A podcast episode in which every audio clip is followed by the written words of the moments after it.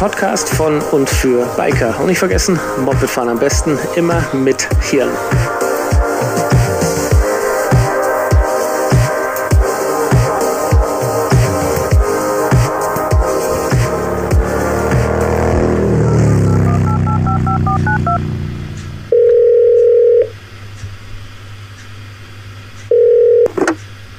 Ja, schönen guten Abend. Heute haben wir eine etwas größere Runde. Ich darf begrüßen am heutigen Abend äh, Chris Motoholly. Servus. Dann haben wir mit dabei den Hubiwan. Servus und hallo. Mesonix. Moin Moin und guten Abend. Äh, Mona alias Coverzwerg 85. Servus. Den Fritze von Gradmelder 24. Ich grüße euch. Und einen Mopedfahrer, der zurzeit ein bisschen Pause macht, aber jetzt im Winter zum Dezember einsteigen möchte, wieder den Matthias vom Games Café Weiden. Grüß dich. Abend. Ich sage vielen Dank gleich jetzt vorweg schon mal, dass ihr euch alle die Zeit genommen habt. Äh, es war mir ja bis vor kurzem noch gar nicht klar, ob sich überhaupt noch ein paar Leute melden. Äh, und jetzt ist doch quasi die Leitung richtig, richtig gerammelt voll.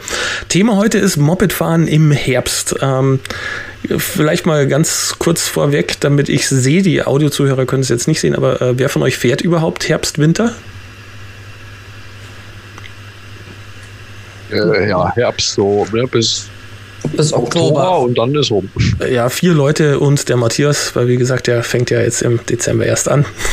Genau, ich vergaß. Mir fast entfallen. Ja, ähm, ich habe mir gedacht, wir splitten das so ein ganz klein bisschen auf und äh, bevor wir zu Farbtipps oder ähnliches kommen, äh, fangen wir mal an bei den Klamotten. Wer hat denn äh, vielleicht so ein paar Tipps, was man klamottenmäßig vorbereiten sollte? Was ist im Herbst und im Winter anders als im Sommer? Hubi, du warst der Erste, der sich gemeldet hat. Was ziehst du denn an im Herbst? Ja, also in der kälteren Jahreszeit äh, hat bei mir Textil definitiv Vorrang. Ähm, ich bin im Sommer auch ein Lederfahrer.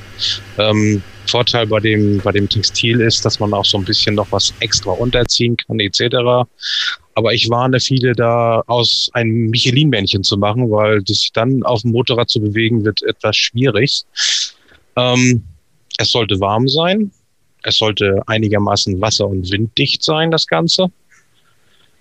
Hilft auch manchmal sogar eine Regenjacke unterzuziehen, die dann auch mal als Windstopper darunter fungieren kann, wenn es dann mal ein bisschen sehr kalt wird.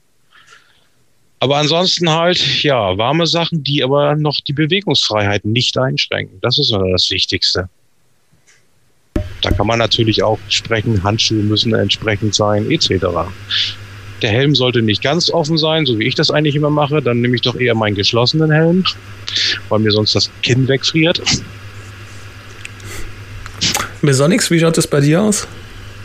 Ja, ich bin ja nicht nur bekennender Ganzjahres-Motorradfahrer, sondern auch äh, Ganzjahres-Textilträger. Ähm, und habe so, ja, ich sag mal, meine erste Textilkombi, da hatte ich dieselbe im Winter wie im Sommer oder im Herbst. Ja. Ich gehe schon wieder vom Winter, dabei reden wir erstmal über Herbst. Oder? Ähm, und hatte die Erfahrung gesammelt, na ja, man muss dann irgendwie immer noch was drunter tragen und ähm, dann ist es auf der einen Seite relativ eng, eigentlich manchmal ein bisschen zu eng und äh, wie Ruby schon sagte, man fühlt sich wie so ein Michelin-Männchen manchmal und so richtig mollig warm war es da eigentlich auch nie. Und äh, ja, mittlerweile tanze ich, glaube ich, so ein bisschen aus der Reihe, weil ich so eine Weltraumkombi besitze. Das sind quasi so das ist so eine Sommerkombi. Die sieht aus eigentlich wie eine ganz normale Textilkombi. Da sind auch die ganzen Protektoren drin. Und außen halt so Cordura-Gewebe, relativ luftdurchlässig und auch äh, Nässe durchlässig. Und ähm, für Regen oder eben, wenn es kälter ist, dann gibt's noch eine zweite Kombi, die man quasi so oben drüber nochmal anzieht. Ja, also da ist dann das ähm, das Laminatgewebe drin und außen aber trotzdem nochmal so Cordura und mit Innenfutter und Taschen dran und allem. Ja. Und ähm, das ist ein bisschen kompliziert, weil das ganze Ding auch so 15, gefühlte 15 Kilo schwer ist. Ein bisschen sperrig anzuziehen. Aber der Vorteil ist, dass sich zwischen dieser Innen- und der Außenkombi äh, bildet sich ein Luftpolster. Und das wirkt halt isolierend. Ja, das führt dazu, dass es nicht nur im Sommer nicht so schnell warm wird, äh, sondern auch, dass es ähm, in den kälteren Zeiten, dass es ja nicht nur warm hält, sondern ist, ist so richtig schön mollig warm. Ja, man kennt das vielleicht, wenn man in so ein in so ein Zimmer kommt oder ein Haus kommt, was lange Zeit nicht geheizt worden ist im Winter, da kann man zwar die Heizung anstellen, der Raum ist schnell auf 23 Grad, aber trotzdem fühlt sich alles irgendwie so klamm und unbehaglich an. Ne? Und ähm, das ist so ein bisschen so das, der Spezialfall an der Kleidungsvariante, die ich da gewählt habe, dass man da zur kälteren Jahreszeit wirklich ein, ein super molliges, schönes, wohliges äh, Fahrgefühl hat. Und ich finde, das ist der Konzentration sehr zuträglich. Ja. Ähm, ist, was, was, mich jetzt ein bisschen wundert, ist, äh, dass äh, Hubi und du jetzt beide äh, Verfechter von Textil im Winter sind, äh, weil so schön warm. Ähm, aber äh, haben die Leute nicht im Sommer Textil immer an, weil es angeblich nicht so heiß ist wie die Lederklamotten? Weiß ich nicht, die, die Leute, die ich im Sommer gerne mal sehe, die haben so kurze Hose und Adiletten an. Also da würde ich sagen, ist eine Textilkombi schon eine Verbesserung. Also um, um, um dich mal aufzuklären als äh, Nicht-Lederträger, Hannes, ähm, die Lederklamotten heutzutage haben auch eigentlich immer so eine so eine so eine äh, Textileinlagen teilweise mit drinne. Das ist nicht durchgehend alles Leder. Also gerade im Schritt und überall da, wo man sich bewegt, äh, ist dann ein dünnerer Stoff eigentlich im Grunde, wo dann auch ein bisschen was reinkommt. Oder man hat auch teilweise perforierte Lederjacken etc. Also ähm, gut, im Sommer da lachen mich viele aus, aber da trage ich trotzdem lange Unterwäsche, weil dann kriegt das Leder besser ausgezogen. weil das klebt sonst immer. Ähm, und dadurch atmet das Ganze natürlich auch sehr gut. Ähm, da hat man zwar 20 Kilo, ich sag mal, Schweiß immer gelassen, aber die sind dann in der Lederhose oder in der Lederjacke drinne. Da wundert man sich immer, warum ist denn der ganze Klamotten äh, so viel schwerer geworden? Ja, das ist der Schweiß, der dann von der Haut in das Leder dann teilweise reingeht. Das ist natürlich okay. dann auch schön flexibel macht. Wobei ich aber für die lange Funktionsunterwäsche auch Sommer wie Winter unter den Textilklamotten trage. Also ich mag das genauso wenig, wenn ich, äh, also gerade im Sommer dann äh, mit T-Shirt in die äh, Textiljacke in ein No-Go. Äh, immer ein langes Longsleeve an. Mm, mm, mm. Ja, also ich bin auch ein Verfechter von, äh, ich sag mal, Funktionskleidung. Das müssen nicht die, äh, ich sag mal, Vanucci-Dinger von Louis sein, etc. Achtung, Werbung. das kann auch ganz einfache Sportklamotten sein die du bei Aldi, Lidl und Co. auch bekommst, immer regelmäßig wieder, die sind genauso gut, die Dinger, und kosten teilweise auch nur einen Bruchteil von dem Ganzen. Ja, Polo hat da auch immer so ganz günstige äh, ja, Ober- und Unterteil ja. zusammen irgendwas um die 30 Flocken kosten. Also die meisten habe ich sogar aus dem Discounter die meisten Sachen, was das betrifft. Unterhosen findet man da leider sehr selten. Äh, die gibt es dann halt immer nur in der Wintersaison. Ähm, dann diese Skisachen. Aber die werden mir dann definitiv zu warm, weil dann läuft das Wasser unten aus der Hose raus. Direkt in den Stiefel rein. Das wird einfach daraus, ein Loch in den Stiefel bohren. Wir sind ja jetzt, aber wir sind ja jetzt im Herbst und noch nicht im Winter, ne? Naja, Fritze, du bleibst im Herbst auch der Textilkombo treu? Ich bleibe auch im Herbst der. Ja, ich habe ja gar nichts anderes. Also die, die Frage der Auswahl stellt sich mir ja gar nicht. Ich habe eine, eine, einen schwarzen äh, Textilanzug und einen hellgrauen Textilanzug und äh, der eine ist so mehr Sommer geeignet. Das ist der schwarze. Und der hellgraue, der ist so ein bisschen dicker, auch vom Material her, ein bisschen abriebfester. Der ist ein bisschen mehr Winter geeignet, den oder oder besser gesagt äh, Herbst geeignet. Äh, ich habe ja neulich schon gesagt, eigentlich will ich im Winter gar nicht mehr fahren. Ich habe das jetzt äh, die ganzen Jahre über gemacht. Äh, ich, möchte es mir aber gerne abgewöhnen, das Fahren im Winter. Nicht, weil ich, weil ich das zu, für zu gefährlich halte oder für zu, zu riskant, sondern ganz einfach deswegen, weil ich mir mein Motorrad damit versaue. Da habe ich keinen Bock drauf. Äh, mein Motorrad ist leider nicht für den Winter ge gemacht. Äh, ich mache es mir damit kaputt. Äh, ja, Mesonix schmunzelt schon wieder. Sein Motorrad scheint das nichts auszumachen. Aber das ist ja ein anderes Thema. Also im Prinzip äh, gibt es eigentlich nichts, was ich, was jetzt nicht schon gesagt wurde zu den Klamotten. Äh, das Einzige, was ich vielleicht noch hinzufügen würde, ist, du brauchst auf jeden Fall vernünftige Handschuhe, Winterhandschuhe warme Handschuhe, weil ich der Meinung bin, in dem Moment, wo die Finger klamm werden und kalt werden, ist es eigentlich vorbei mit dem Spaß auf dem Motorradfahren. Es ist auch vorbei mit der Konzentration auf dem Motorradfahren und deswegen ist sehr, sehr wichtig, vernünftige Handschuhe zu haben. Und wenn dann darüber hinaus die Kleidung noch ein kleines bisschen heller ist, was im Winter, ich, ich, also seht's mir nach. Ich, ich werde jetzt hier nicht Werbung machen für das Fahren mit äh, Warnweste, wobei ich für die Leute Verständnis habe, die das tun. Das soll jeder machen, wie er gerne möchte. Ähm, aber ich bin der Meinung, es tut auch mm, ein Anzug mit hellen Farben, hellgraue Farben und Reflektoren dran. Da brauche ich nicht noch eine Warnweste. Also ich, ich bin jetzt nicht so der Warnwestentyp, aber wer das macht, ist ja auch in Ordnung. Das ist im, im Prinzip nur mein Plädoyer. Also auffällig helle Kleidung vielleicht noch zu tragen und auf, auf, äh, darauf zu achten, dass die Pfoten einem nicht einfrieren. Das ist eigentlich das Einzige, was ich jetzt noch da hinzufügen kann zu dem, was die anderen oder die drei vor mir schon gesagt haben. Ja, bevor wir zu so technischen Helfern eingehen, äh, würde mich noch interessieren, äh, gibt es eigentlich auch irgendwas, was gegen die Warnweste spricht? Also jenseits ja. der Dummheit der anderen? Ja. Bitte? Ich finde das einfach nur Zoritosee SCH. Ich mag diese Dinger nicht, da kannst du mich mit jagen. Und wenn das Ding, die Dinge auch noch irgendwann gesetzt werden, dann, äh, dann laufe ich amok. Ich, ich, kann immer, ich kann immer nur zu allen sagen, kauft euch ein paar anständige, wie der Fritze das schon sagte, sichtbare Klamotten. Das müssen nicht äh, bunte Sachen sein. Ich, bei mir ist meine, meine Lieblingsfarbe ein helles Grau mit ein bisschen Farbe drin, kann auch ein bisschen schwarz drin sein. Wer meine Lederkombi kennt, die hat rot-weiß drin und sowas alles. Man wird definitiv besser gesehen. Das gibt auch noch technische Sachen, um besser gesehen zu werden. Aber zu denen kommen wir ja bestimmt noch gleich. Mhm. Ähm, ich finde es immer total witzig, wenn äh, Spätzeln oder andere Motorradfahrer bei mir ankommen, komplett schwarz eingekleidet, von Helm, Handschuh, Stiefel, Hose, Jacke und kommen dann mit einer Warnweste an. Ich sage, was soll das denn? Ja, die sehen mich alle nicht. Ja, dann kauft ihr anständig sichtbare Klamotten und lasst diese blöde scheiß Warnweste weg. Die ist dafür da, dass man im Verkehr gewarnt wird vor einer Gefahrenstelle. Fragt mal die Leute, die auf der Autobahn arbeiten. Es tritt nämlich ein Gewöhnungseffekt ein. Ja. Wenn wir jetzt alle mit diesen Dingern rumfahren, jeder sieht die überall und gewöhnt sich dran. Und wenn dann wirklich mal eine Gefahrenstelle ist, dann sieht es keiner mehr. Ja, und du verunsicherst die, die Mitfahrer. Also ich bin tatsächlich mittlerweile Feind.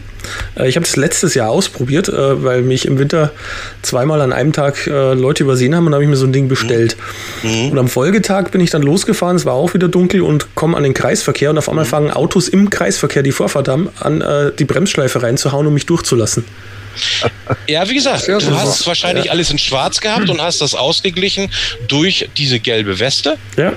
Ja, ist in Ordnung. Aber da sage ich immer gleich, Mensch, dann kauft euch nicht diesen schwarzen Kram. Manchmal habe ich schon gesagt, die großen drei konnten manchmal ihre Kataloge in Schwarz-Weiß ausdrucken, weil es kaum noch Farbe gab. Ja, ja.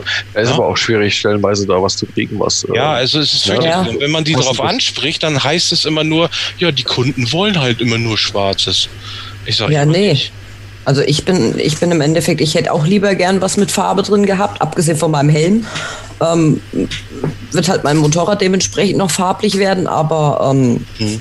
ich gucke halt, dass ich schon irgendwie eine Kombi noch kriege, die halt in das Ganze, abgesehen vom Farbkonzept, halt zusammenpassen, wo ich dann halt auch gesehen werde, weil ich werde mit Sicherheit keine Warnweste anziehen. Wie gesagt, muss jeder für sich selber entscheiden. Es gibt ja, glaube ich, sogar Länder, da denkt man auch schon über über Gesetze drüber nach, über, über, über Regeln, dass man das auch fahren muss. Ich weiß nicht, im Norden irgendwo war dann Dänemark oder was, dass da, da sogar getragen werden muss. Ja, dann warte noch mal ein halbes Jahr, dann fangen die in Deutschland genauso an. Äh, ja, und dann, äh, ganz ehrlich, mein Gott. Ja, das, jedenfalls ist das ja die Gefahr, die manche Leute darin sehen. Und das ist ja, ja. auch nicht ganz unbegründet. Also dem, dem Gedanken kann ich mich durchaus anschließen, ne, dass äh, je mehr Leute auf dem Motorrad eine Warnweste tragen, äh, desto mehr könnte sich bei entsprechenden Entscheidern der Gedanke verfestigen, Mensch, das machen wir jetzt für alle. Ne? Ja. Also jedenfalls, ich habe das schon oft gelesen in den sozialen Medien, dass der eine oder andere genau das als Gefahr erkennt. Dass er sagt, je mehr Leute jetzt hier sich hier anziehen mit diesen Neonfarben, dass das dann mhm. irgendwann mal zur Pflicht wird. Und das, das wollen wir natürlich alle nicht. Mhm. Ne? Also das, das, das, das, führt dann genau dazu, wo, wozu äh, gerade eben äh, äh, Johannes auch gewarnt hat, dass wir so, ein, so, eine Inflation haben. Eine Inflation im Straßenverkehr von lauter Warnfarben und du weißt dann hinterher überhaupt nicht mehr, was ist denn jetzt die Gefahr und was nicht. Ne? Mhm. Ja, Ja, am das besten soll für- ja normale Signalfarbe sein, ne? damit man halt eine Gefahr Eben. erkennt. Ne? Ja, für, Ich Moped, ich- für Mopedfahrer dann auch eine eigene Farbe. Also ich wäre für Violett oder Pink. Sofort dabei. Bin ich Ja, dabei. wobei- Das sicherlich freuen, aber ich glaube, ja, nee, da fahre ich Skateboard. Ja, aber um zusammenfassend zu sagen, äh, kann man da sagen, die Kleidung ist ähm, gerade in dieser Jahreszeit Herbst, natürlich auch Winter, äh, ganz entscheidend gesehen zu werden. Und da sollte jeder darauf achten, dass er da nicht in Tarnfarben, sage ich immer, fährt. Es gab ja auch mal so diese netten äh, Angebote von den großen dreien, das sind nur noch zwei, wo sie dann auch teilweise diese bunten Camouflage-Dinger da rausgehauen haben, wo ich dann immer gefragt habe, sag mal, ey, du, du wirst aber gar nicht mehr gesehen. Du kannst ja gleich wie beim Militär dich da in, in, in, die, in, die, in die Walachei hauen und keiner sieht dich mehr. Egal, ob die mit weiß-schwarz waren oder es gab ja sogar noch diese, diese pink-schwarz-grauen Dinger da. Obwohl die da eher was für, naja, waren, finde ich. Ich sage immer, ich Aber das sag ist Geschmackssache. ich sag immer, fahre, äh, äh, fahre so, als wenn du, wenn du unsichtbar wärst. Ne? Verhalte dich so, als wenn du oder schau, dass du, dass du zwar einige, dass du zwar einerseits gesehen wirst, aber fahr so, als wenn du unsicht, unsichtbar bist. Also- Verhalten, vom Verhalten her vielleicht. Verhalte dich so, ja, natürlich. Ja, aber wie gesagt, äh, wir haben leider nun mal Autofahrer, die teilweise, sag ich immer, mit einer Lederbrille unterwegs sind, gerade in dieser Jahreszeit, Ja, äh, Oh ja. die dich dann gerne mal übersehen. Und gut, die meisten Motorradfahrer wissen, wenn ich sage, das lernt man mit den Fehlern anderer zu rechnen und zu leben. ja, ja. Äh, weil was nützt mir die, die Vorfahrt, wenn ich dann trotzdem platt bin? Und du siehst es manchen im Gesicht an. Manche Querstraße, wo du Vorfahrt hast und du, du siehst ihm in die Augen, er sieht dir in die Augen und du weißt, der Depp zieht raus. und dann macht er Ja, das, das, das, das ist wirklich ein Phänomen, das ist, glaube ich, echt überall. Und du hast auch das mit den Warnwesten ist auch das Problem. Du wirst als Fahrschüler, wenn du, hast du auch eine an, du wirst einfach übersehen. Das ist, du wirst halt über den Haufen gemeter, trotz der Warnweste, weil halt einfach die Gewohnheit überall da ist. Ja, aber Ich glaube, man, man merkt jetzt schon, äh, dieses Thema ist schon fast ein eigener Podcast wert. Ich möchte trotzdem noch ganz kurz auf Klamotten äh, rumreiten. Ähm, ich werde jetzt ein paar Dinge nennen und hoffe, dass die Erfahrerinnen unter uns, Erfahrerinnen unter uns, ähm, vielleicht sich dazu ein bisschen äußern können. Äh, Sturmhauben. Ja, ich habe eine, aber ich ziehe die, äh, wenn es draußen richtig heiß ist, ziehe ich sie an, damit ich den Helm nicht so richtig einspitze. Aber ansonsten ist mir das Ding einfach nur nervig, weil jedes Mal, wenn ich den Helm aufziehe äh, oder mich bewege, das rutscht dann da drin rum und macht und tut und manchmal rutscht es dann hinter die Brille und also für mich ist das nichts. Also es, es saugt den Schweiß gut auf und man schwitzt den Helm nicht wirklich voll. Aber ansonsten, äh, ja, nicht so weit. Es gab mal Zeiten, da haben die Dinger Sinn gemacht. Ich sage immer früher die sogenannten Speckmurmeln.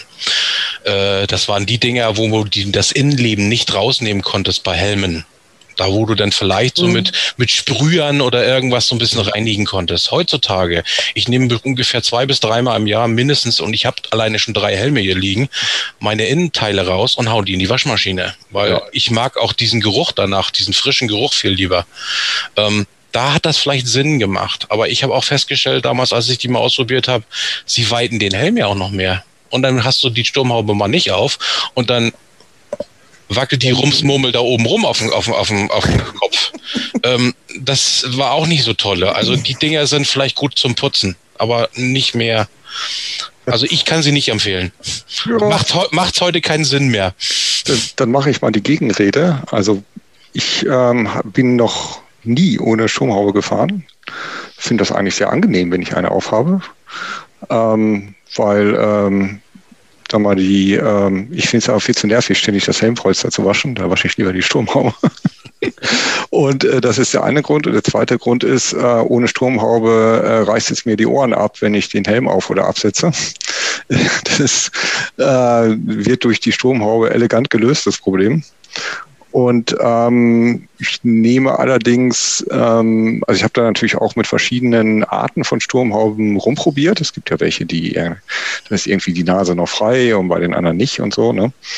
Und ähm, also ich äh, sicherlich Geschmackssache. Also ich nehme auf jeden Fall immer Seitensturmhauben. Mit den Baumwolldingern, da komme ich nicht zurecht, weil da ist mir das Gewebe zu dick und dann habe ich genau dieses Gefühl, Hubi, was du sagst, ja, das ist irgendwie, da ist irgendwie was Störendes da. Ja? Mhm. Während bei den Seitendingern, die, die sind mir nicht präsent während der Fahrt. Ja? Also spüre ich nicht, dass die da ist. Das ist wahrscheinlich auch wieder so ein Qualitätsunterschied, äh, den man da halt dann selber hat. Ich habe halt nur eine aus äh, Baumwolle und das ist irgendwie, nee, gar nichts. Ja, ich glaube, für die Sicherheit ist es auf jeden Fall relativ egal, würde ich sagen. Ja. ja und ich habe es äh, wie die Funktionsunterwäsche auch, sowohl im, im Sommer als auch im Winter, egal ob plus 40 oder minus 5 Grad.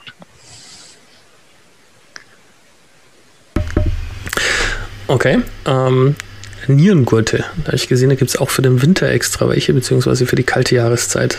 Wie steht's damit? Fritze hält sich so raus, so offensichtlich. äh, Nierengurt ist bei mir ganz wichtig. Im Gegensatz zu einer Sturmhaube äh, kann ich ohne Nierengurt überhaupt nicht fahren. Also ich brauche das dringend, weil in dem Moment, wo es mir irgendwie, wo auch nur das leiseste Lüftchen hinten an den Rücken hinzieht, da kriege ich einen Vogel. Ne? Da kriege ich echt einen Vogel. Und deswegen ja, also von mir ganz eindeutiges Ja zum Nierengurt. Und er muss auch eng anliegen und schön groß sein, also schön breit hinten am Rücken.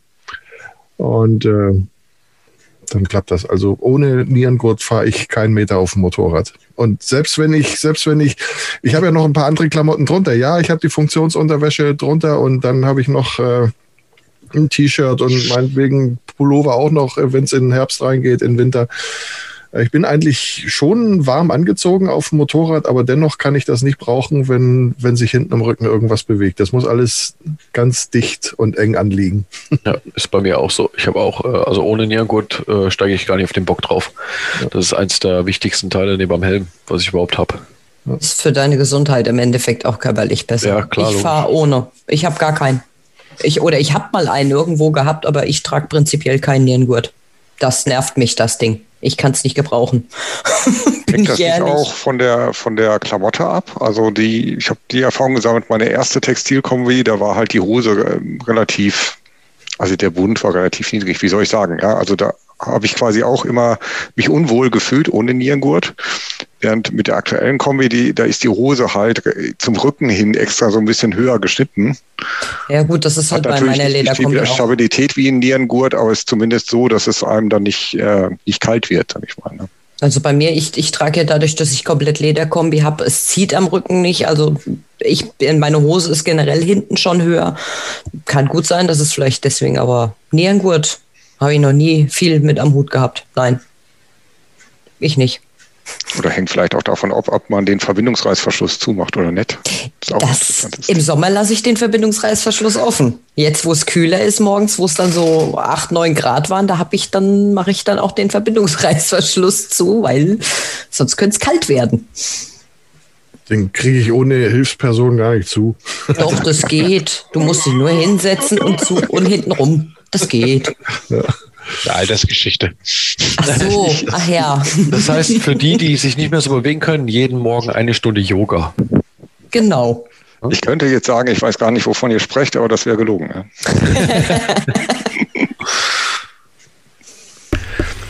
okay, Pinlock-Visiere. Ja. Ja. Ganz Jawohl. wichtiges Bauteil.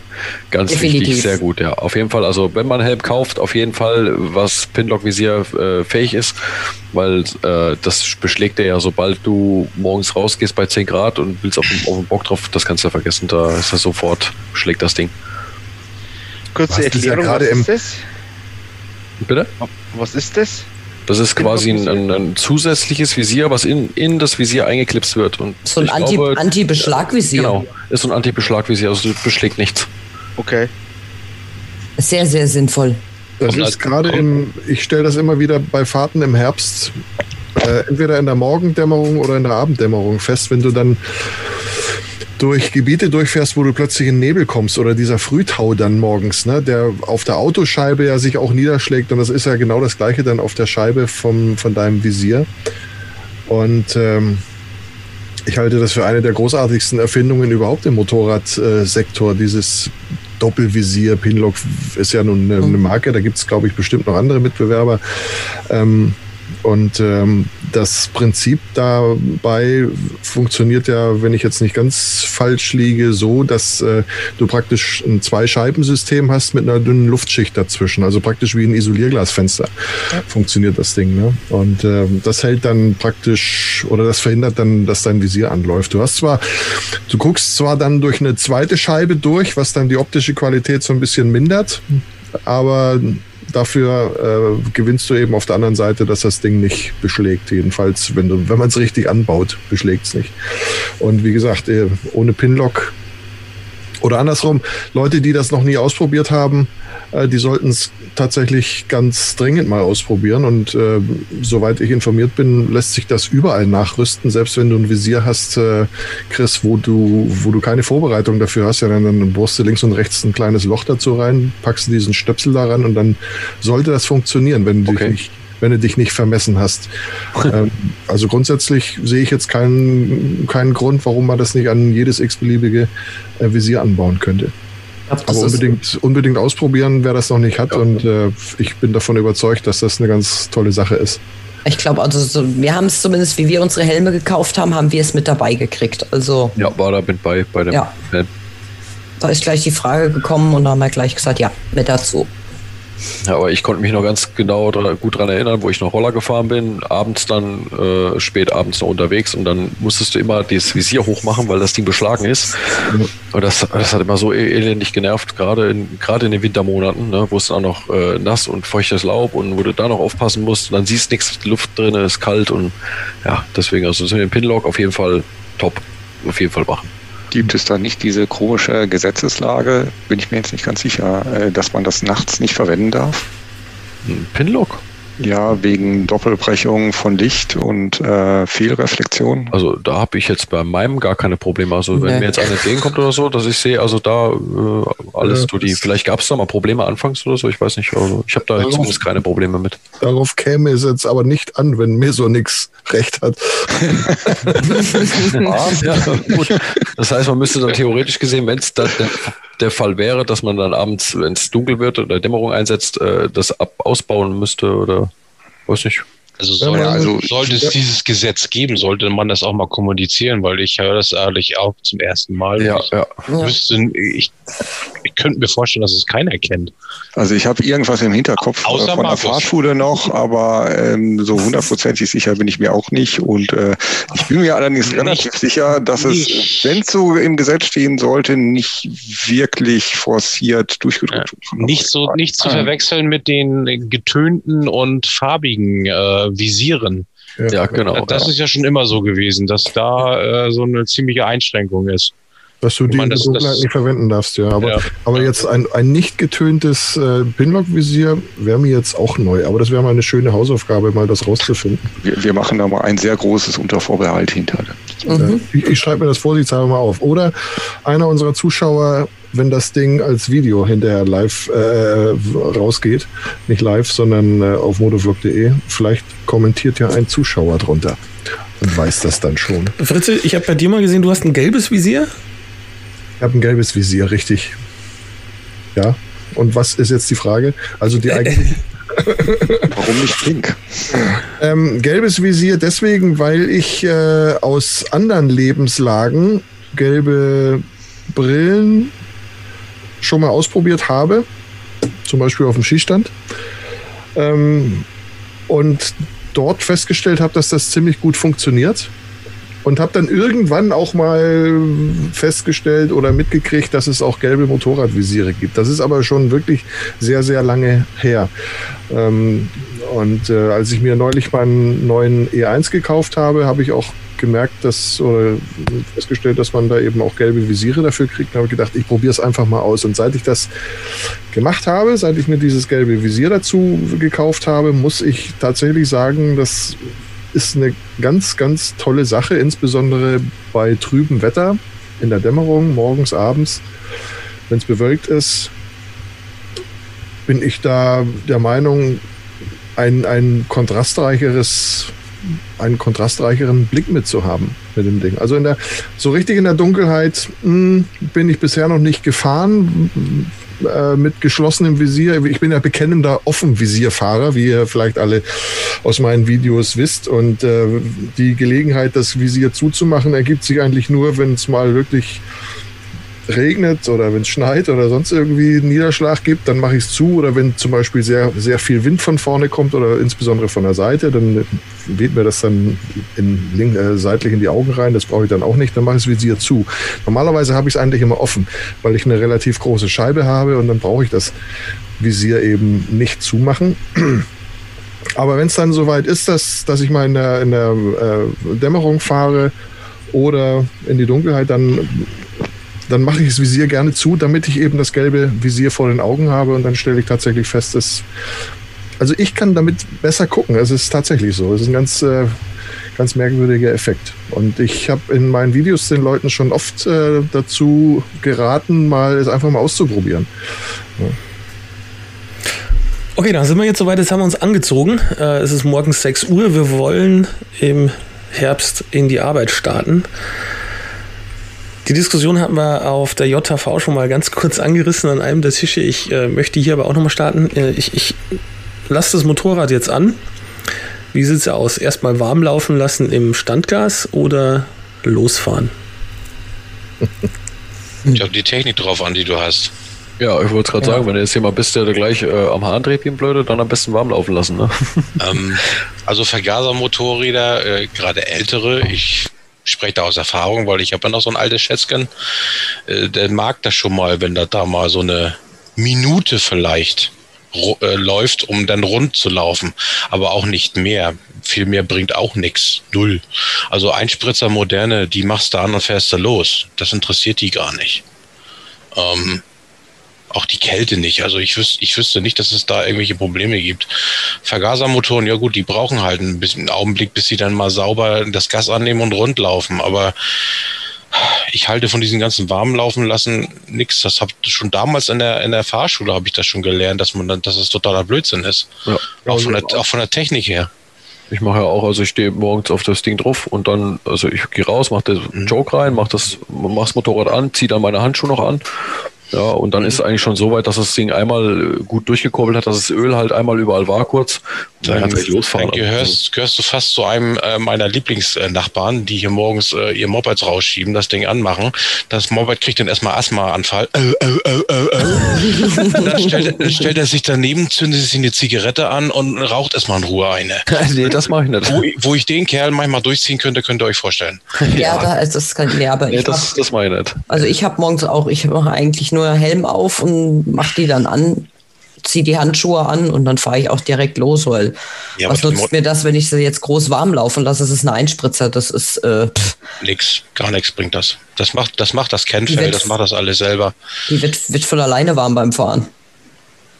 Ja, aber ja, darf halt nicht äh, Drehzahl, ne? Das, das darfst du halt nicht machen. Das, das einzige Argument dafür wäre ja vielleicht gerade noch, das Öl ist halt noch nicht von Anfang an warm. Ne? Und dann hängt es halt davon ab, äh, fährst, du, fährst du mit hohen Drehzahlen los oder mit niedrigen. Also das, das wäre jetzt vielleicht noch so ein Punkt, wo man sagt, ja, man könnte es vielleicht noch äh, verstehen, wenn der eine oder andere das warm laufen lässt. Aber aus, mm. erst, erstens mal aus, aus umwelttechnischen Gründen äh, ist es ja nicht so richtig doll und dann die Nachbarn aufzuwecken, äh, das, das Kommt also die modernen Öle lachen über sowas heutzutage. Ja, das hängt ja davon ab, was ja. du für ein Öl gerade drin hast. Wenn du ein Winter ja. geeignetes Öl drin hast, dann ist das natürlich klar.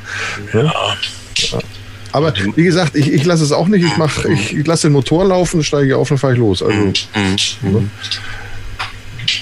Der Matthias hat da vielleicht irgendwie einen Tipp. Wie sieht es ein Zweiradmechaniker? Äh, weißt du, wie lange das bei mir her ist? gelernt ist gelernt.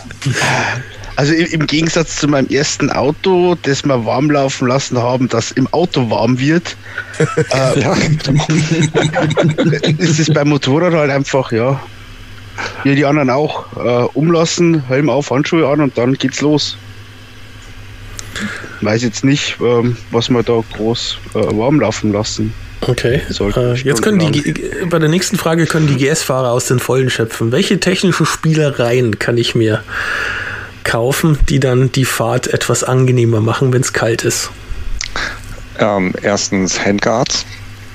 Das, dann kühlen die Hände nicht so aus. Äh, sind auch vorteilhaft, äh, wenn man das äh, Motorrad mal äh, schlafen legt übrigens. Ja. Äh, dann verkratzen nicht die entscheidenden Stellen, sondern erstmal nur die Handguards. Ähm, und ähm, ja, Griffheizung, klar. Äh, bin etwas neidisch auf die äh, Fahrer aktueller BMW äh, GS-Modelle. Ähm, mm, mm, ältere GS, weil da hat es drei, glaube ich, drei Stufen für die Griffheizung. Nein, das sind nur die, die kleinen GSen. Ah, okay. Ja. Also die 850ern und sowas, die haben, oder die 9XRs, die haben alle dreistufig. Selbst denke, meine neue 1250 hat noch die 12, zwei, zwei Stufen. Ah, okay. Das heißt, halbwarm oder verdrühen. Nur die beiden Stufen gibt's. Wunderbar. Und äh, Windschild äh, finde ich auch ganz hilfreich. Ja, also ähm, wenn einem der Wind äh, im, zur kälteren Jahreszeit nicht so auf die Brust drückt, ja, äh, dann ähm, kühlt man natürlich auch nicht so schnell aus. Ja. Also das sind eigentlich die drei Sachen, die ich da als ganz angenehm finde. Und ähm, der ein bisschen Vorteil bei der GS ist natürlich noch, dass der oder bei Boxer-Modellen, dass der die Füße nicht so kalt werden, äh, weil der Motor schön warm hält und äh, auch den Fahrtwind etwas abhält. Das spürt man durchaus. Ja. Ja gut, aber mit der Griffheizung, ich denke mal, das ist, die, die ist im Endeffekt auch nachrüstbar bei vielen Modellen anderen, anderer Maschinen. Nur ja. mir wurde abgeraten. Ich habe auch gesagt, ich mache mir eine Griffheizung dran, dann sind meine Hände nicht so kalt. Wurde mir abgeraten, ich soll es lassen. Was ist da das Gegenargument gewesen? Und das ist, dass ich mir die Finger verbrennen könnte. Wo ich mir denke, äh, ja. die sind doch regulierbar. Gut, fürs Zigarette anmachen kein Feuer mehr nutzen. Einmal ja, eben. Also es gibt sogar ein paar Motovlogs, wo ich drüber lache, dass andere eine Griffheizung haben. Dann gab es Kälbchen serienmäßig Griffheizung. Seither, das ist das Beste, was es gibt. ich sage immer nur zu den Leuten, die, ich habe ja auch 25 Jahre die Dinger äh, verweigert. Das war so die Zeit, wo man gesagt hat, das ist uncool. So, und dann, als man dann mehr äh, auf Reisen gegangen ist, ich sage nur ein bestes Beispiel, ähm, ich bin auch jemand, der campen tut. Das heißt, man campt irgendwo in den Alpen im Tal, fährt morgens bei 14, 15 Grad, 16 Grad los, dann ist noch einigermaßen kühl und kommt dann gleich den auf den ersten Pass. Und da sind dann manchmal so vier, fünf Grad. Dann weiß man, wofür so eine äh, Heizung gut ist. Weil unterwegs fängst du nicht an, mal wieder die Handschuhe zu wechseln. Und dann fährst du wieder runter vom Pass, dann kannst du wieder die, die, die dünnen Handschuhe anziehen. Nee, da sind die Dinger genau richtig. Und da, ja, es war damals für mich die Entscheidung, mir auch so eine Dinger nachzurüsten. Und ja, deswegen, seitdem. Das ist halt mein Gedanke auch generell. Ja, jetzt gerade ja, jetzt, wo es halt morgens, ich kann halt bis Ende Oktober fahren und fahre halt, wenn draußen Sonne ist. Klar, wenn ich weiß, es regnet nicht, dann fahre ich auch mit dem Moped. Aber ähm, ohne Griffheizung, mhm. ich habe jetzt nicht die dicksten Handschuhe. Gut, meine Finger frieren jetzt nicht so schnell. Aber ähm, so eine Griffheizung ist schon von Vorteil. Ja, es ist ja nicht nur die Temperatur. Ich sage nur, jeder, der auch mal bei Regen fährt, selbst mit Handguards, kommt ein bisschen Regen an die Handschuhe ran. Und irgendwann werden die Handschuhe mhm. auch ein bisschen nass. Durch die, die Griffheizung werden die teilweise sogar ein bisschen, wenigstens bei den Handinnenflächen, mit getrocknet. Und das Ganze wird kuschelig warm da in dem Moment. Und gerade bei Langstrecke, nasse Hand, äh, Hände, wer das schon mal hatte, der weiß, uh, mhm ständig ist die Hand unten drunter zum Motor oder irgendwo, wo es warm wird. Ich habe das letztes Jahr in Norwegen gehabt mit meinen Spätzeln von der Suzuki GSIG. Ähm, da mussten wir zurück morgens um drei, vier Uhr los nach Oslo, mussten dann über die Berge rüber. Und da waren dann auch so drei, vier Grad. Ich habe damals meine Versus mitgehabt mit nachgerüsteten äh, ähm, Handschützern, Quatsch, Handschützern auch waren dran, äh, Heizung. Ähm, da sah ich dann immer die Kollegen vorne, wie sie ständig die Hände runter zum Motor und so weiter. Und dann irgendwann kam dann der Grund, es ist zwar uncool, aber wir beneiden dich, weil ich die Dinger dran hatte. Also du Marianne natürlich auch. Also äh, sie, die machen das Motorrad von, von optischen her nicht uncool. Wenn man sie nicht braucht, dann macht man sie aus. Aber man ist froh, wenn man sie braucht, dass man sie anschalten kann. Also du würdest sagen, empfehl sehr empf empfehlenswert im Endeffekt. Ja, ja. ja. Wo man gerade bei dem Thema ähm, Hand, äh, also Griffheizung ist, mal ich mal eine Frage an sich. Die, es gibt ja so Westen, äh, die quasi auf Knopfdruck, so Heizwesten. Taugt das was? Taugt das nichts? Was haltet ihr davon? Wahrscheinlich fragst du gleich nach der, nach der Sitzheizung. Da sage ich mal, ist, ist Bohnen. Da hast du eine Luftheizung auch. Da hast du einen warmen Sitz, aber äh, ganz ehrlich, wenn die, die, wenn die Klamotten dicht genug sind und warm genug sind, dann brauche ich sowas nicht.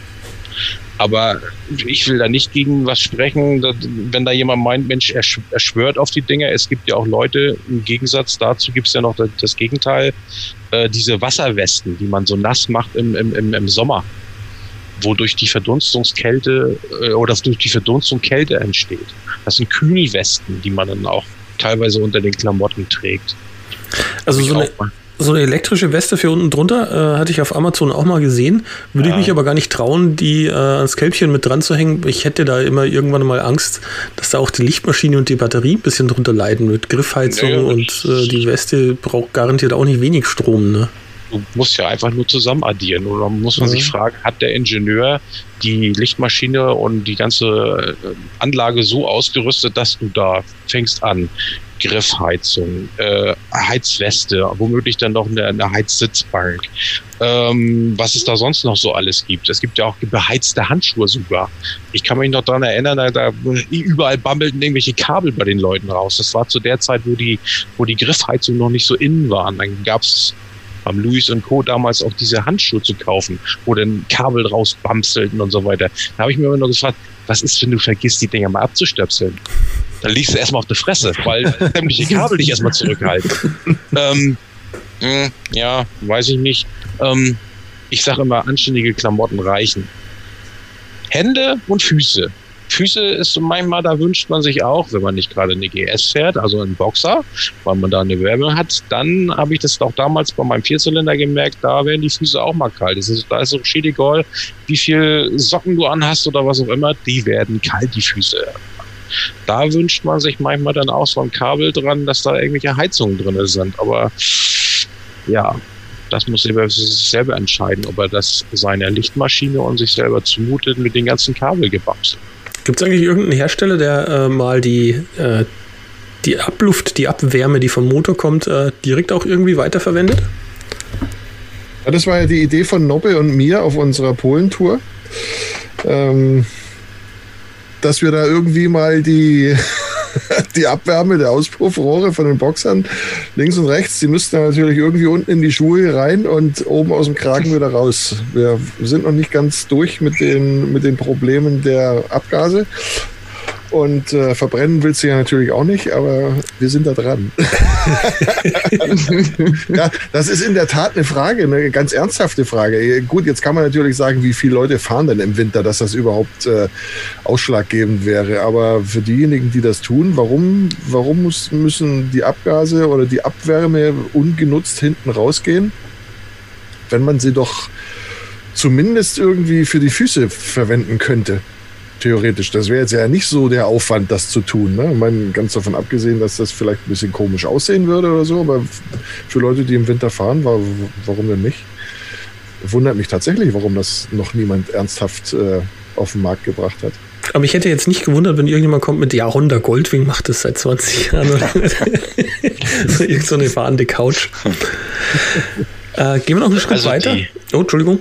Nee, egal. Ich wollte nur dazu ergänzen, äh, also die, die direkte ähm, Auspuffgase zu benutzen. Dann kommen wir dann irgendwann zu dem Thema Ölfuß, ne? Ja, gut, das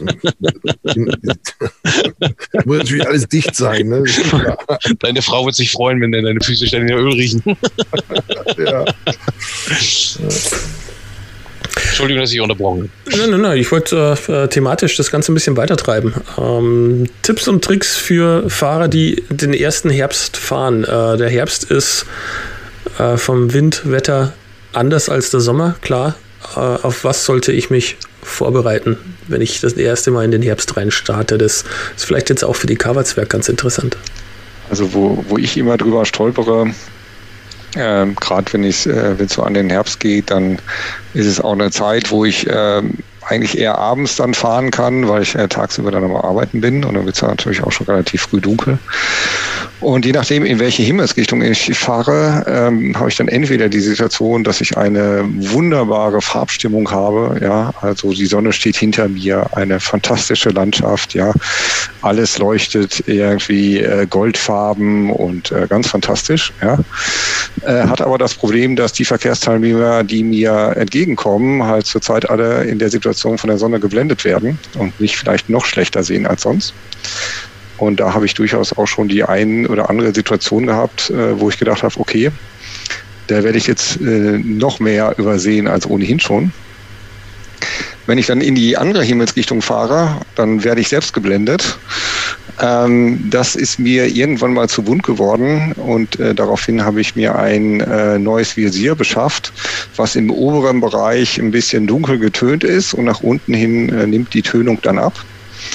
Und das ist in manchen Situationen wirklich meine Rettung, ja, dass ich dann zumindest den Kopf so ein bisschen, gucke ich so ein bisschen nach unten, dass ich oben durch den getönten Bereich gucke. Und dann kann ich zumindest so ein bisschen was noch von der Straße, äh, Straße erkennen. Aber ich hatte das einmal, dass die Blendwirkung wirklich so stark war, dass ich äh, quasi dann äh, nach Navi gefahren bin. Und das war also, das brauchte ich dann nicht noch ein zweites Mal. Ähm, wohlgemerkt ein Visier, was nur im oberen Bereich getönt ist und auch nicht komplett schwarz, ja. Ähm, weil zumindest mir sehr wichtig ist, ähm, die Möglichkeit zu haben, Augenkontakt mit anderen Verkehrsteilnehmern äh, aufzunehmen. Äh, deswegen kommt also für mich zumindest ein äh, komplett äh, dunkles oder gar verspiegeltes äh, Visier da nicht in Frage. Aber das ist so Lichtverhältnisse, finde ich, ist echt ein Thema. Ja, ja das, ja, das äh, merkt man halt, wenn man äh, gerade, wie man sagt, die Sonne steht ziemlich tief. Je länger der eigene Schatten ist, desto weniger sehen dich eigentlich deine entgegenkommenden äh, Verkehrsteilnehmer, weil die Sonne dann halt so tief steht, dass da halt nichts mehr geht. Ich habe dann, deswegen haben wir extra Helme gekauft, wo ähm, quasi ein Visier nach vorne rausschiebbar ist, nach unten ähm, das kann man dann über einen Knopfdruck, äh, gibt's für, wo man unten am Kinn drückt, gibt's wo, wie wir oben drauf, fährt das wieder zurück, wenn es dann halt äh, nicht mehr benötigt. Ja, Weil das Problem ist halt, man, man kennt es ja, wenn man äh, mal durch einen Tunnel fährt, mit dem Auto allein schon, dieses hell-dunkel, das dauert halt einen Moment, bis man sich dran gewöhnt hat. Und je nachdem, wie die Sonne steht, ist es halt noch extremer. Und jetzt irgendwie da immer mit Sonnenbrille zu arbeiten, im Auto geht's, im Motorrad ist schwierig, deswegen haben wir dann gesagt, äh, gerade für den Herbst oder Frühling selber, ähm, wo es dann halt äh, früher dunkler wird und die Sonne ziemlich niedrig steht, dass man da äh, äh, vom Visier äh, guckt, dass es da passt. Ja, also ich, ich, ich habe ja, wie er schon sagt, dieses Visier auch drin und ich mache es immer runter. Also wenn ich von der Arbeit nach Hause fahre, habe ich die Sonne prinzipiell vor meiner Nase und die steht dann wirklich in der Höhe, die wirklich bescheiden ist, ähm, wo ich dann froh bin, dieses Visier zu haben und wirklich dann komplett alles sehe, ohne dass ich groß geblendet werde. Und das Fahren ist natürlich interessanter, ja. Also man muss äh, die Straße noch besser lesen als vorher. Ja. Mhm. Es liegt äh, wesentlich mehr Dreck rum, Laub rum.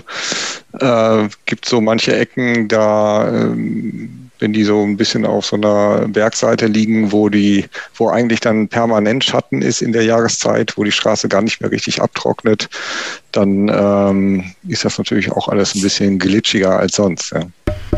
Du kommst ja natürlich auch schneller in Temperaturbereiche, wo, wo du dann gerade irgendwie, wenn es noch waldig ist oder, oder wo halt tendenziell, wo es dann Richtung, Richtung 0 Grad geht, da wo die Sonne scheint, ist alles, ist alles prima. Ne? Und dann fährst du irgendwie in den Wald rein, da wo dann die Sonne nicht hinscheint, dann hast du dann plötzlich Raureif oder gar Glatteis auf der Straße. Das sind ja solche Dinge, die hast du ja dann auch im Winter. Ne? Mhm. also kann ja auch im Herbst passieren, da brauchst du ja nicht mal bis Winter warten.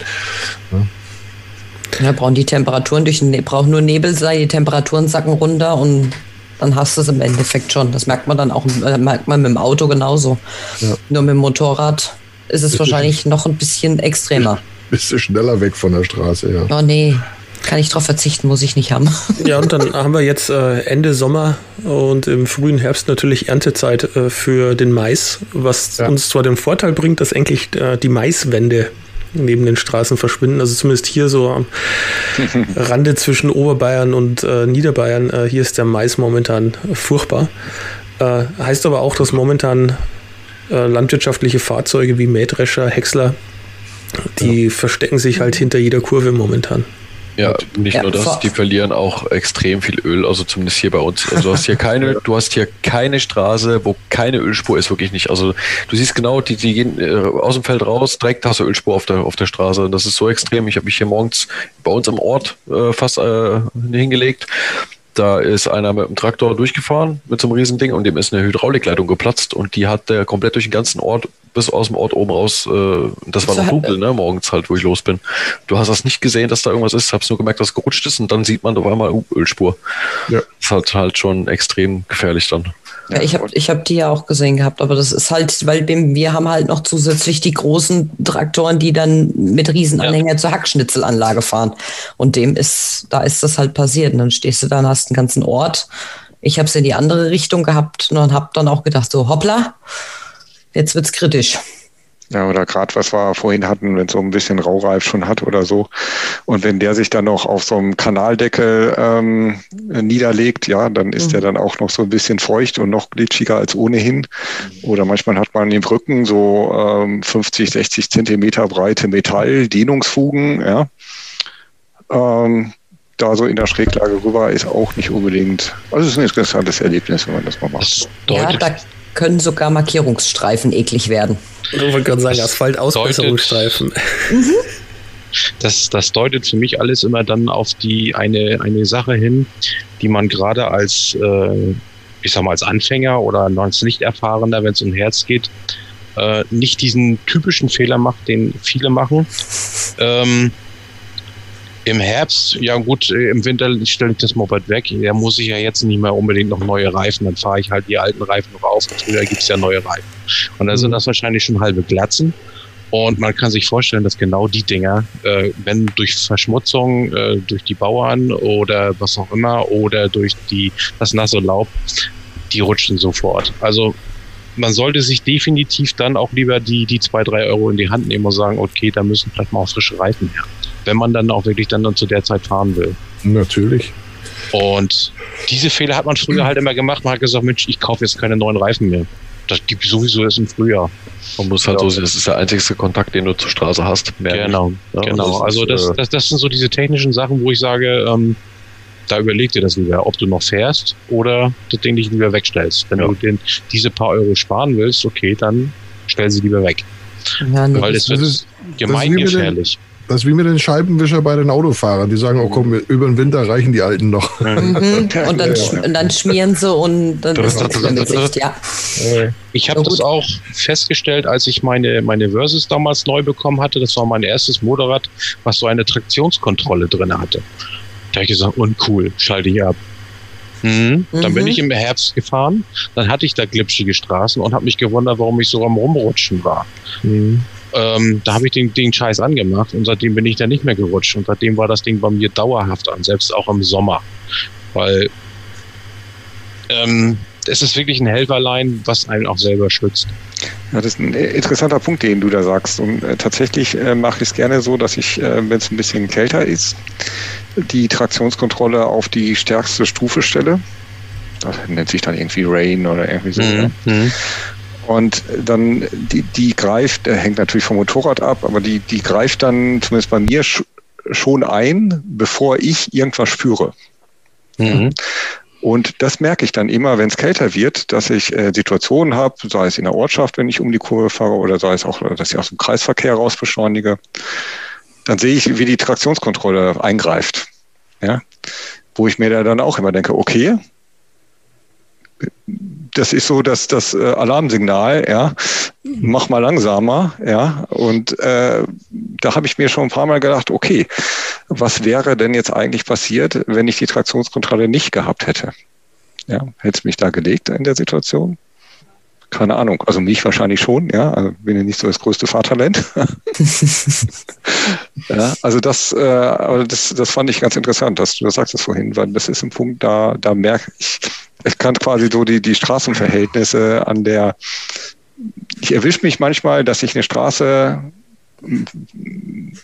falsch einschätze, dass ich denke, die Haftung ist eigentlich noch besser, als mir dann die Traktionskontrolle widerspiegelt. Aber das mit den Reifen ist auch gut. Ich habe jetzt bei meiner, die ist, die hat jetzt knapp 3000 Kilometer, haben die Reifen runter, aber die kriegen jetzt bis Ende Oktober bleibt dann bleibt sie stehen und im April fliegen die trotzdem runter komplett beide. Vorne und hinten gibt es komplett neue Reifen.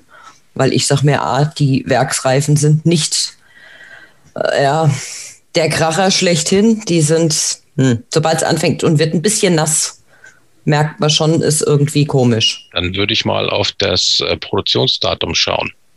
Die ist neu, die Maschine. Die ist ja, Ja, von macht, letztem macht, Jahr. macht nichts, macht nichts. Schau mal auf das Produktionsdatum von den Reifen.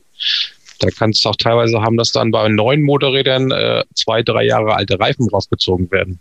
Ja, Ja. Bei der, äh, der Reifen ist ja wohl, wohl angeblich bekannt dafür, dass der äh, also das- im Trocknen das- kann er gut, aber Ja, nass ist nass ja, kann er gar nicht ja, ab. Ne? Ja, das ist eine andere Geschichte. Ja, also Aber wie gesagt, gerade alte Reifen, wenn die dann hart werden, die, die lieben es, wenn es feucht wird. Ja, ich kann da ein Lied von singen. Ich hatte bei mir äh, Reifen drauf, die sind 2013 montiert worden auf das Motorrad, laut Rechnung auch, waren aber von äh, DOT 06 und 07. Ne, also Oh. die haben Ewigkeiten bei denen rumgelegen und haben die dann als neu verkauft an den Vorbesitzer. Ja, ja. Und äh, ich bin dann mit dem Ding gefahren und habe ich gedacht, gut, ich probierst du erstmal rum, bis du halt neue Reifen kriegst. Und du bist in, in alle Himmelsrichtungen bist du gefahren, nur nicht da, wo du hin wolltest. Das war schrecklich. Also mein Reifenhändler liebt mich. Ich sage ihm immer, pass mal auf, äh, DOT älter als ein Jahr, dann kannst du sie die gleich als, äh, als Bootsanleger äh, Dämpfer nehmen, aber nicht auf mein Motorrad. Ich will so einen alten Scheiß nicht drauf haben. Ja, ist auch so richtig. Na, und äh, Das ist deine Lebensversicherung. genau, und gerade jetzt zum Herbst sollten die Reifen fit sein. Ja. Sie sollten keine Glatzen sein, sie sollten auch Reifen sein, die auch ein bisschen bei Kälte noch Grip haben, weil da gibt's ja auch unterschiedliche. Mhm. Na, und äh, tja, Ich merke es bei meiner. Also, ich sage ja, die Werksreifen sind nicht die besten. Deswegen, ich habe heute in der Werkstatt schon gesagt, ich sage im April stelle ich euch die hier hin, da könnt ihr TÜV drauf machen, neue Reifen drauf und dann sind wir weiter. Vorher fahre ich mit dem Ding nicht. Ja, das ist auch so ein Grund, warum ich sage, ähm, so bis Mitte Herbst und dann wird's dann halt auch kritisch mit dem, mit dem Reifen, den ich halt fahre. Weil das ist halt mehr so in die Sportrichtung, der M7. Und man merkt, je kälter das wird, auch morgens, das ist alles richtig steif. Das dauert dann immer länger, bis der Reifen anfängt, äh, durch, durchs Walken ein bisschen äh, Temperatur aufzubauen. Und der schiebt dann übers Vorderrad. Äh, Das merkst du dann kol kolossal, dass da äh, die Temperatur dann fehlt vom Boden. Ja gut, für den Herbst ist es aber auch nicht nur die Reifen. Es gibt auch noch andere Dinge, selbst die Bremsen oder irgendwas. Oder dass man, sagen wir mal, einen Wartungsstau für den Frühjahr aufschiebt oder irgendwas. Gerade im Herbst bei den rutschigen Straßen und bei diesen Verhältnissen ist es ganz wichtig, dass man viel Gefühl mit der Bremse aufbringen kann. Mhm. Denn wenn es wirklich mal rutschig wird, da kann man keine, äh, ich sag mal, Stoppies gebrauchen oder Bremsen, die für Stoppies geeignet sind. Ähm, dann ähm, sagt auch jedes ABS, jetzt reicht's mir aber auch. Ja klar, du musst Ähm, halt das dosieren können. Ne? ja, es und- beherrschen.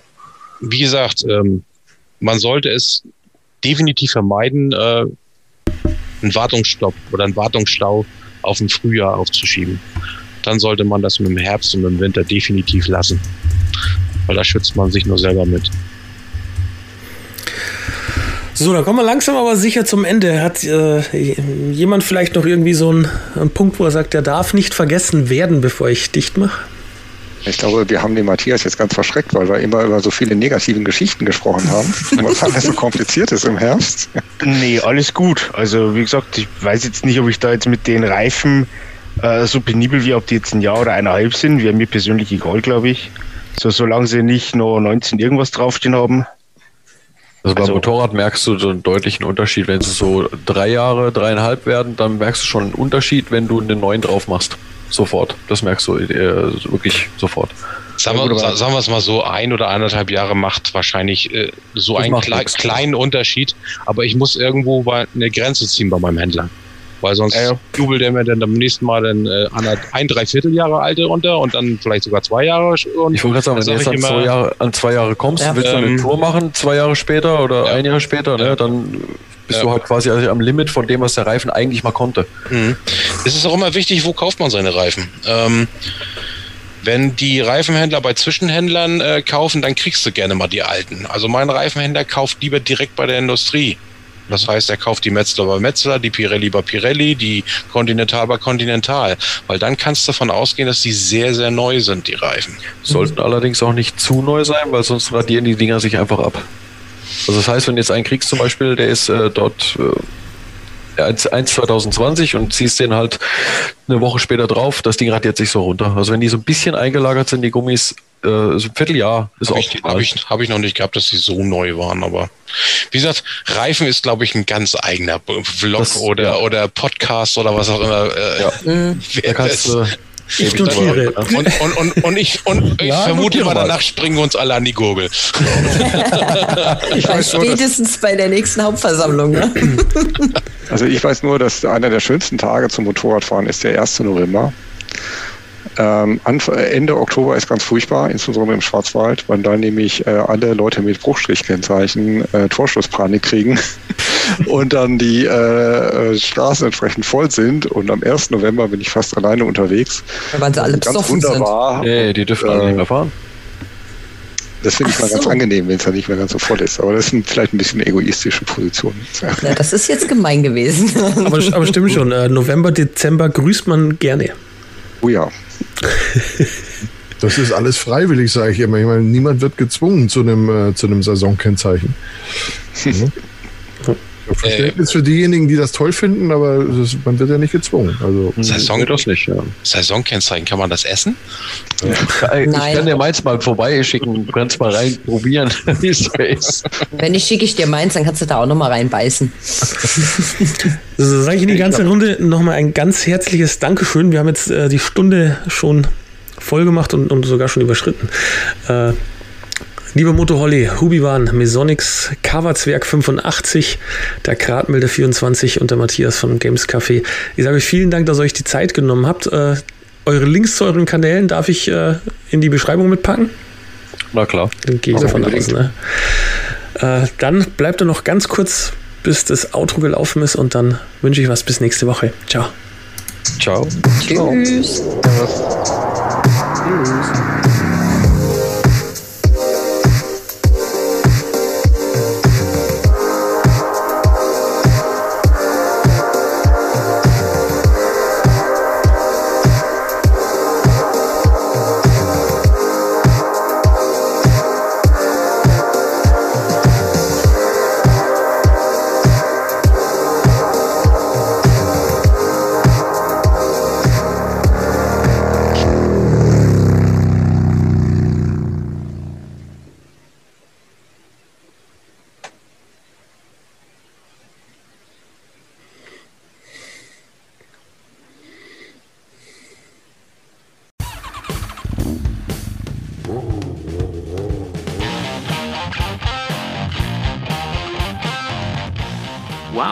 hast es bis hier durchgehalten, dann stehen die Chancen ja gar nicht mal so schlecht, dass dir dieser Podcast gefallen hat. Wenn dem so ist, dann schnapp dir doch einen Browser und äh, surfe nach www.echtemopedfahrer.de.